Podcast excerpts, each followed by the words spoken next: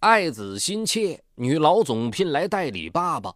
日久生情，代理爸爸爱上单身妈妈，却又因爱生恨。昔日情人用极其变态的方式毁掉了彼此，这背后隐藏着怎样不为人知的故事？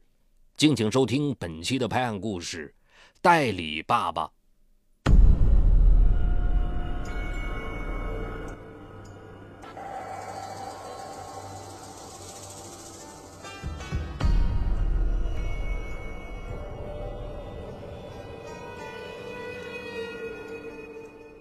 今年三十二岁的程玲，经营着一家文化传播公司。她与老公高川曾经是一对恩爱夫妻，但婚后三年时，老公不顾她的反对，一心要去新加坡读博。高川走后，程玲独自带着三岁的儿子俊俊。程玲工作繁忙，便给儿子请了保姆，有时也把儿子托付给母亲。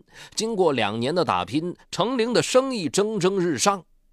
在高川读博的次年，他们办理了离婚手续。程玲事业上春风得意，却没料到儿子会出麻烦。有段时间，他发现俊俊特别喜欢玩玩具娃娃，每天都会给玩具穿衣服、洗澡、梳小辫儿，言行中透出女孩的娇弱与扭捏。幼儿园老师反映，俊俊孤僻胆怯，不爱说话。程玲很难过，也很紧张。她带着俊俊找专家做测试，结论是孩子存在性别角色移位倾向，心理有一定缺陷，主要原因是生活环境中缺少男性角色。年初，幼儿园老师告诉程玲，俊俊越来越孤僻，常常一个人发呆，平时也不和小朋友来往，这样下去挺可怕。老师把一张儿子的画拿给程玲。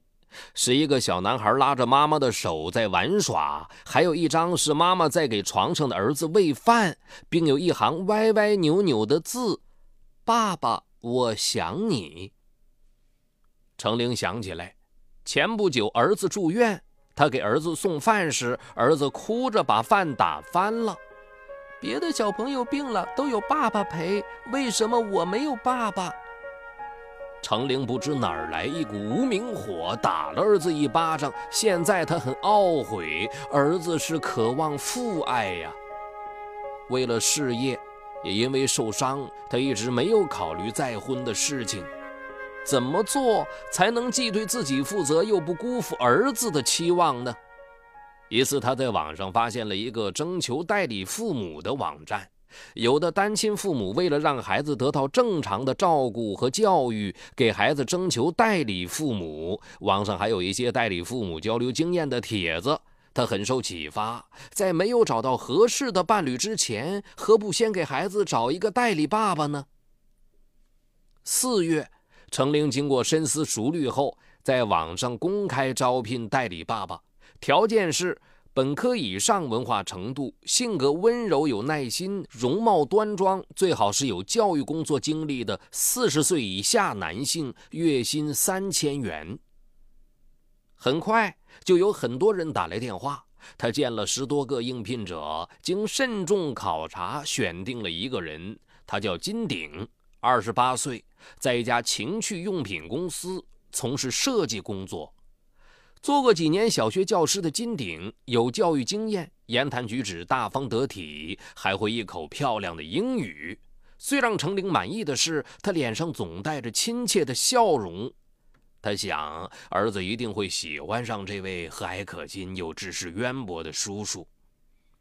程玲告诉金鼎，他只需每天早晚接送一下孩子，辅导孩子做作业和玩些简单的游戏就可以了。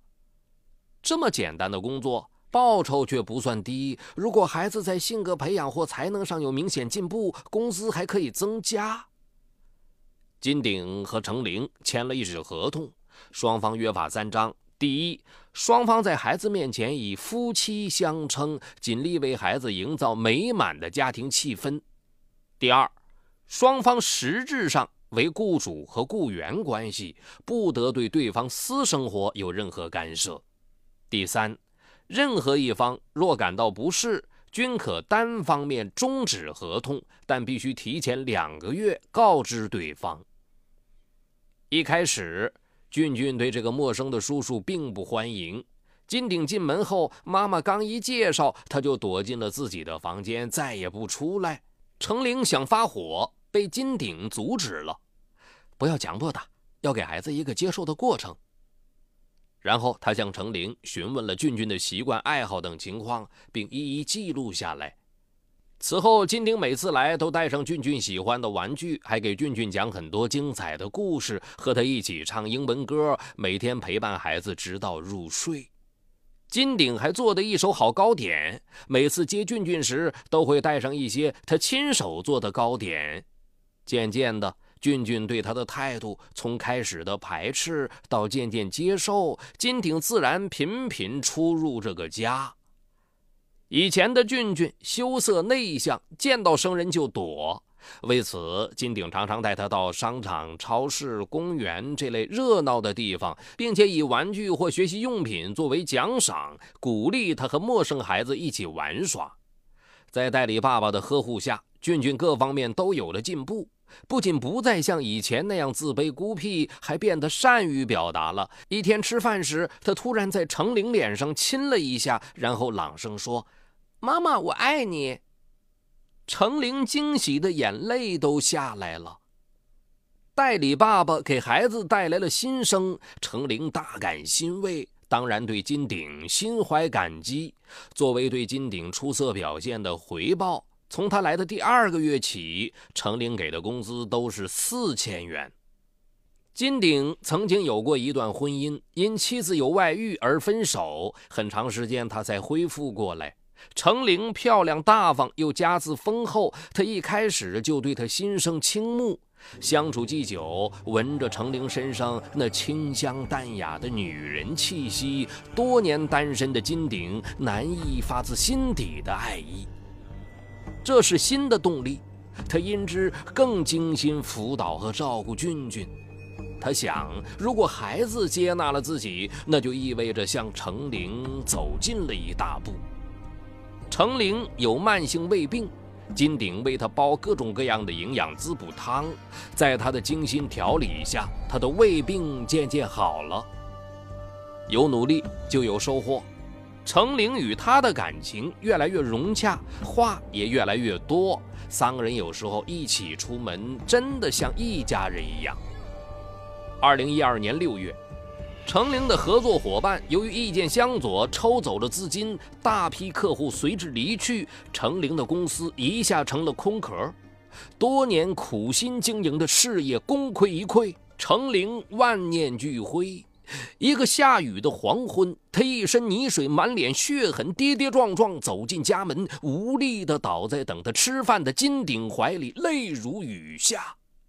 原来，一个新发展的客户把程玲骗到家里，提出非分要求，遭拒绝后恼羞成怒，施暴。他拼命反抗，才得以逃脱。金鼎要去找那个混蛋拼命，被程玲拉住了。几天后。金鼎毅然辞去工作，全力帮助程玲打理公司。金鼎的加盟给了程玲信心和力量。没多久，公司又有了起色。程玲感激涕零，按公司规定给了他一笔丰厚的奖金，并提升他为公司副总。在生活上，他也开始关心金鼎，主动给他洗衣服，留他在家里吃饭，甚至给他配了一把家里的钥匙。如此一来，金鼎感觉自己已经成了这个家的男主人。七月的一个周末，金鼎出差回来，一进客厅就见程玲穿着运动服和孩子一起跳健身操，那富有弹性的线条令他心惊摇曳，他不由自主地走上去，紧紧地抱住了程玲。俊俊见状，拍着小手，兴奋地叫起来。然而，程玲却有自己的难言之隐。他挣脱了金鼎的怀抱，默默地走进自己的房间，并关上了门。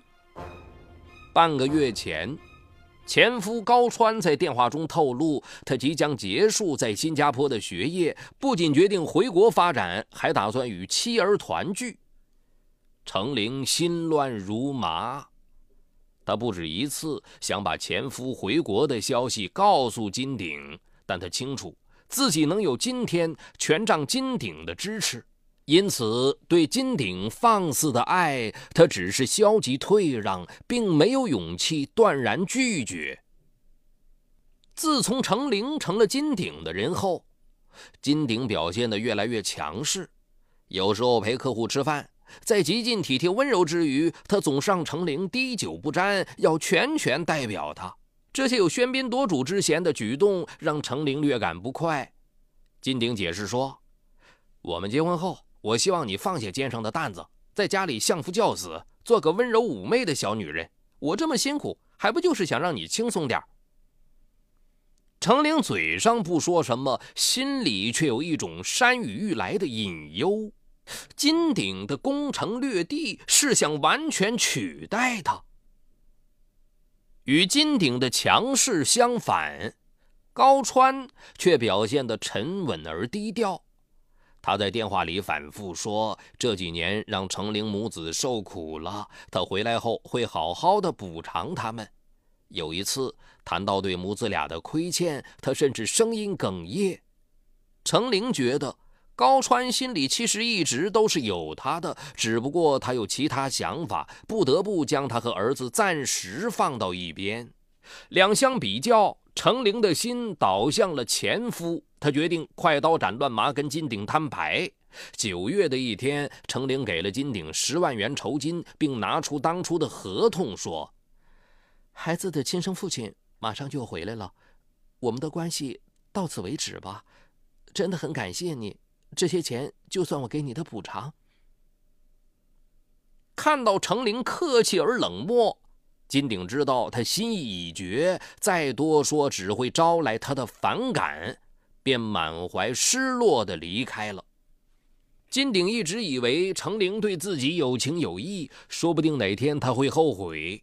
然而，他看到了程玲 QQ 空间的一篇日志，他回来了，我和儿子去机场接他，心里既感动又兴奋。他心里就像打翻了五味瓶，横竖不是滋味。隔了两天，他再次浏览程玲的空间，发现她和前夫同居了，而且更新了一张一家三口在家里的温馨照片。看着他们一家其乐融融的样子，金鼎醋意大发，后悔自己不该把这样一个优秀而美丽的女人拱手让给别人。此后，他三番五次给程玲打电话，约她出来见面，但都被拒绝了。程玲的决绝让金鼎万念俱灰，更对他的背叛充满仇恨。那段日子，他过得浑浑噩噩，想着程玲在高川的身子下娇喘呻吟，他心中就升腾起一股要把世界付出一炬的怒火。离开程玲后，金鼎重操旧业。在一家性用品设计公司从事情趣用品设计，一些影星往往成为许多男性的性幻想对象，被制成硅胶娃娃，模样即可乱真。很多公司把这样的性爱娃娃发到网上，网友直接从网站下单，也可以照个人喜好量身定做。金鼎在设计情趣用品时，忽然想到了程玲。根据一年来对程玲身体的熟悉程度，他倾尽全力打造了第一款以程玲为原型的双面胶娃仿真充气娃娃。产品一经上市，反响不错，大受鼓舞的他，又继续打造出清纯娇娃、乖乖女、妩媚丽人等一系列有着成灵面孔的性爱娃娃。金鼎还不解气。他觉得有必要在高川身上做做文章。十二月的一天，高川吃过午饭，刚回到办公室，就收到一个邮包。同事小张说，高川的婚期在即，肯定是在网上定做的结婚礼服到了。于是不等高川同意，就将纸箱拆开了。纸箱里的仿真充气性爱娃娃，让围观的女同事脸红并惊叫不已。虽然还没充气，但高川一眼就看出了性爱娃娃与程玲的关系。同事们都在高川的 QQ 空间里见过程玲的照片，便纷纷善意的解释说，这肯定是有人在搞恶作剧。不过，程玲成为性爱娃娃主角的丑闻，还是一下子成为爆炸性新闻。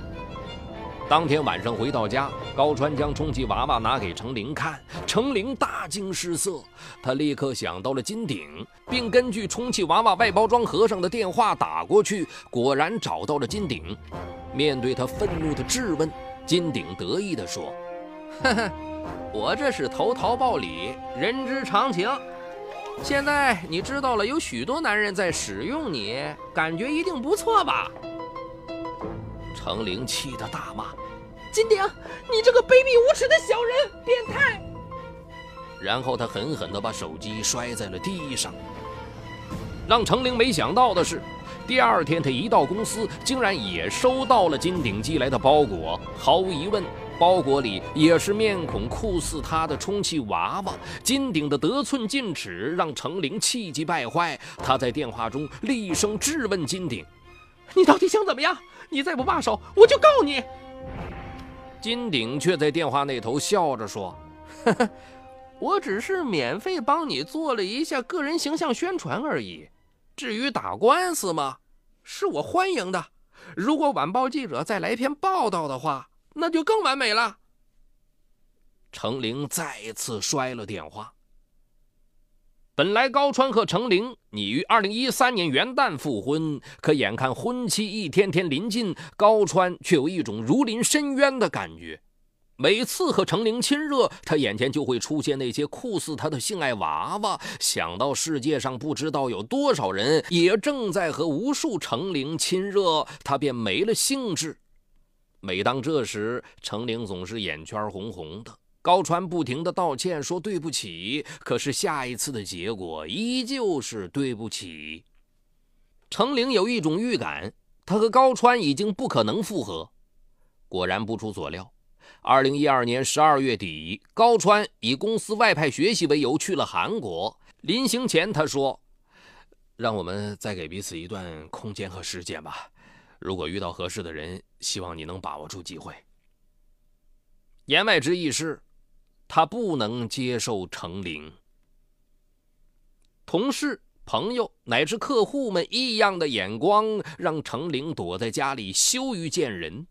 长期的忧郁压抑导致失眠和头晕，他的脾气变得越来越暴躁，甚至动不动就对俊俊施以拳脚。妈妈的巨大改变让俊俊惊恐不已，他重新变得胆小自闭。有一次，程玲甚至拿起一把水果刀要割掉儿子的耳朵，俊俊吓得大哭，幸亏被邻居及时制止。随后，家人将程玲送到医院，精神病科专家的结论是他患有精神障碍，需要长期服药并定期复查。如此卑劣的行径，不仅应该受到道德法庭的审判和制裁，程玲及其家人更应拿起法律的武器，向施害者讨回公道。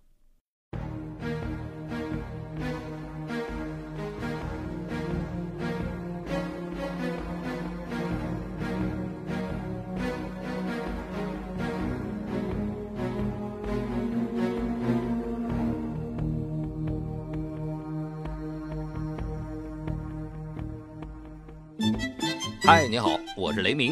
我的最新精品节目解读高效能人士的七个习惯已经在蜻蜓上线。生活中的你面对困难总是消极拖延还是积极主动？你为自己的低效懒惰懊恼抓狂吗？那些行动力超强、成功高效的人是怎么管理自己生活的？如何更好的知己知彼，建立共赢的人际关系呢？就在蜻蜓 FM 搜索“高效能人士”，开启你的高效能生活。